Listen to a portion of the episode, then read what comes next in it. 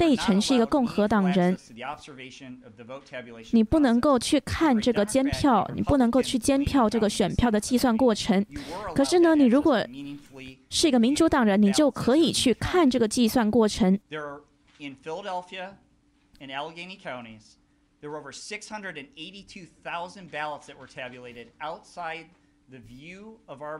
在这个费城的地方，有大概六千个选票，都没有办法有这样子公正的过程。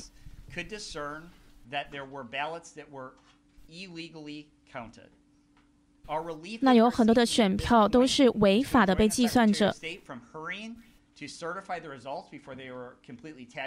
以，我们现在必须要跟州务卿来解决这件事情。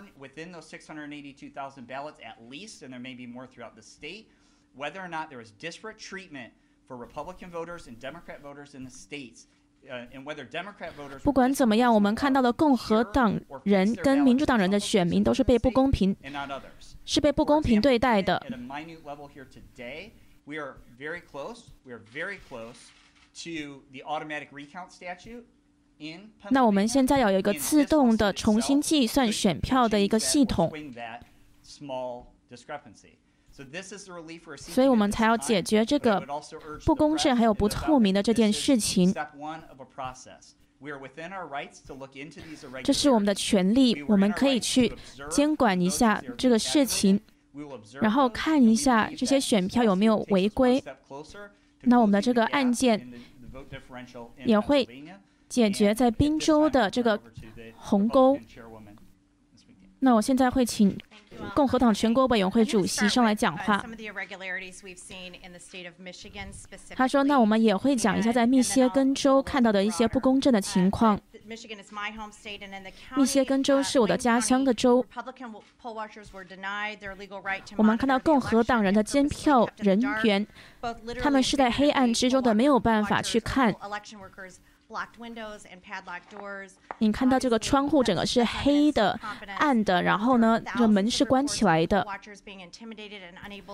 还有几千个这个监票人员呢，都是被威胁，不能去做他们的工作。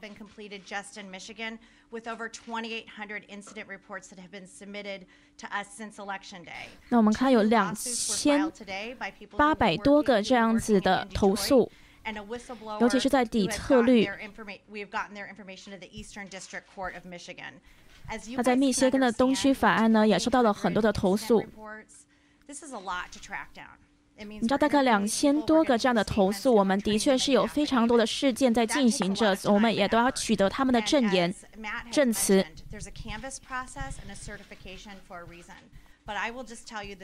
那我们也要经过一定的程序。那我看到在我们州发生的情况，这的确是大家应该要警觉的。你们应该要好好的去看一下这一些证词，他们真的没有办法有透透明度，而他们也是被错误的拒绝的。不管你是在政治的哪一边，你都应该要去关注这件事情。那还有很多的这样子选举的工作人员，他们是在。言语上、口头上的被侮辱了，因为他们那有一些人呢，直接就穿着拜登的 T-shirt，然后呢，把这一些志愿者踢出这个选票站。你想想看，如果你是个监票人员，你想要去这个监选票站观看这个我们法律的程序的时候，你却被这一些人踢赶出去，是什么样子的感觉？Our observers say those ballots were then moved back into the regular pile after our poll watchers were intimidated and pushed from the process. 那看到我们的这一些监票人员被恐吓出去了之后，的确是有很多违规的选票出现，而不像大选日，我们需要我们现在的流程要有透明透明度的。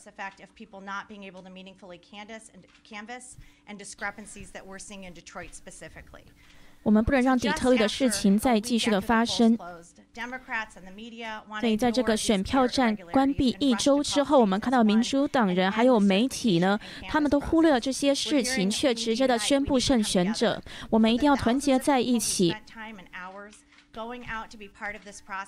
因为好几万人，他们花他们自己的时间出去投票，我们不能够让他们觉得没有透明度，或者是他们的选票不被计算。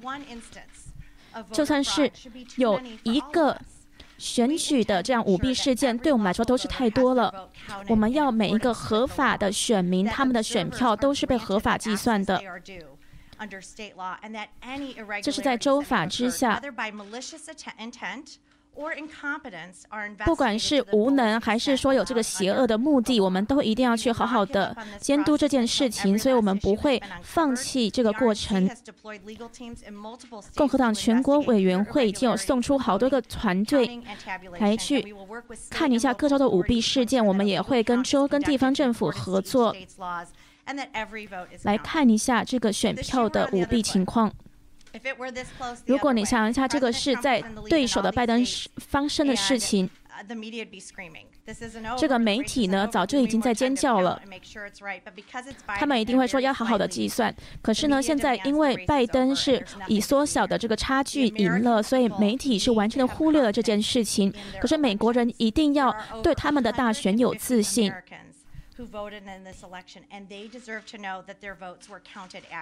这一些美国人民应该要知道，他们的选票都是被合法计算的。我现在听到全国的很多人在说，他们并没有自信，对大选没有自信，所以请这媒体去采访这一些人，跟这些人说话，而不是说去忽略这一些舞弊的情况。你们要去做调查，因为如果人们没有办法去透明的去看这个计票过程的时候，的确会造成我们国家的分裂。不管是民主党还是共和党，应该都要去有权利去进行一个监票的过程。所以我们会持续的抗争，川普总统也会持续的为我们抗争，我们也会持续的为他抗争。那你们也可以去 GOP.com，可以去捐款。那如果你们有看到这个舞弊事件的话，也可以打这个舞弊电话。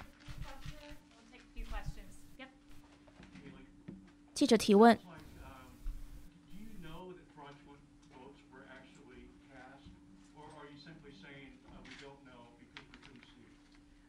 他说：“关于一件事情，你知不知情呢？”Kelly 说：“我们现在需要耐心，因为的确很多在密歇根州发生的事情，还有内华达州，都看到很多违法选票的计算情况。那我们现在要一一监督这个流程。那现在这一些资讯呢，也都是公开的。可是我们现在要请大家有耐心，当我们在进行这些流程。”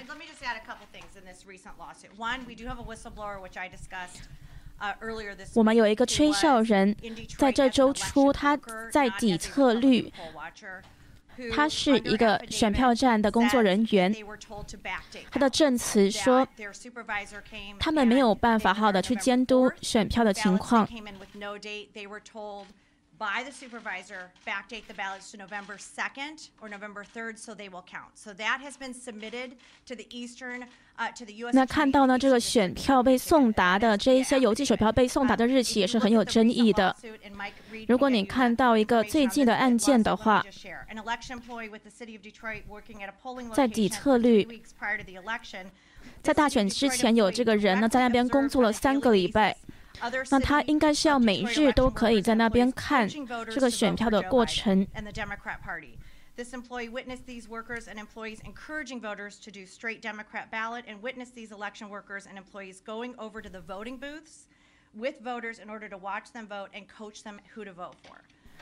他们应该是要教育这一些志愿者或者是选民，可以去监管这个流程的计算情况。如果你发现呢，尽管在这些训练的情况下，这些到了投票站的这些选民呢，他们是没有经过一个合法的这个认证程序的。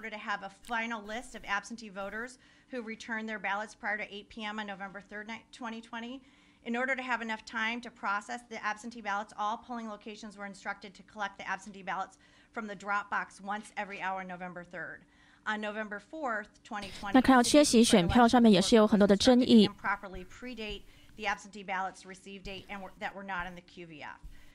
而且呢，这个缺席选票收到的日期呢，也是不是按照法律来法律规定的来计算的。also observed a large number of people who came into the satellite location to vote in person.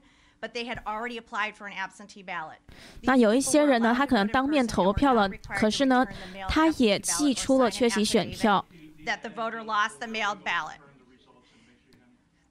Listen, here's the thing. Why aren't you worried about these irregularities? 为什么你们要担心这些细枝末节的问题呢？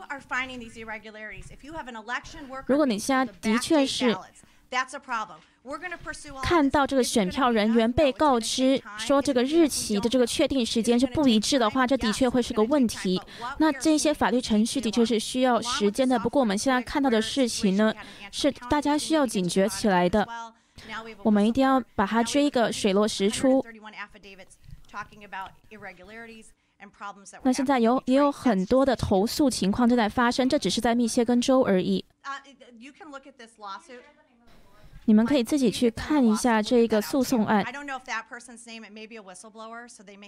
他是个吹哨人，所以不一定有他的名字公布出来。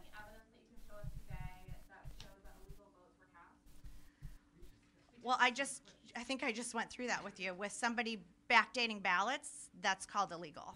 If you are changing the date on 如果有人在一个选票上修改日期的话，那这就是不行的。to subpoena that, and we'll have to get that information. But that's going to be an investigation process. But somebody was told you need to backdate ballots to make them legal. Ballots that were illegal under the law. 那有一些人呢是被告知说，你如果要让这个选票从不合法的变成合法的话，你就要去改它的日期。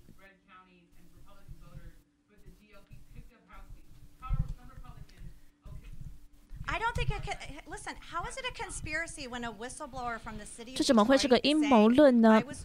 因为当这个底特律的吹哨人，他说呢，他被他的这个 supervisor，他的这个主管呢，叫他去改选票上的日期，所以这个选票会可以变成合法的。那这个人说，我可以跟你讲一下宾州的诉讼案的情况。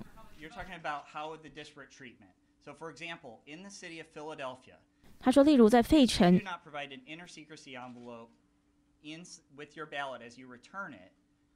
如果你在寄回选票的时候，你如果没有在依法的这个信封中寄出的话，照理说是不能被计算进去的。”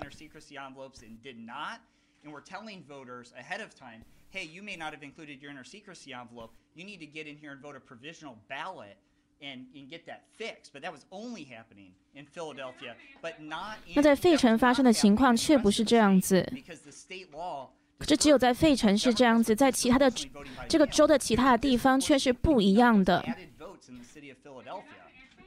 所以，我们看到在费城呢，他们的只是非常不公平的。Kelly 说：“让我说最后一件事情，就是在费城有非常大的。”这个选票很大部分的选票是监票人没有办法去计算的。那我们现在在问的就是我们想要透明度跟事实，这就是我们要的。那这这也是媒体该去问的。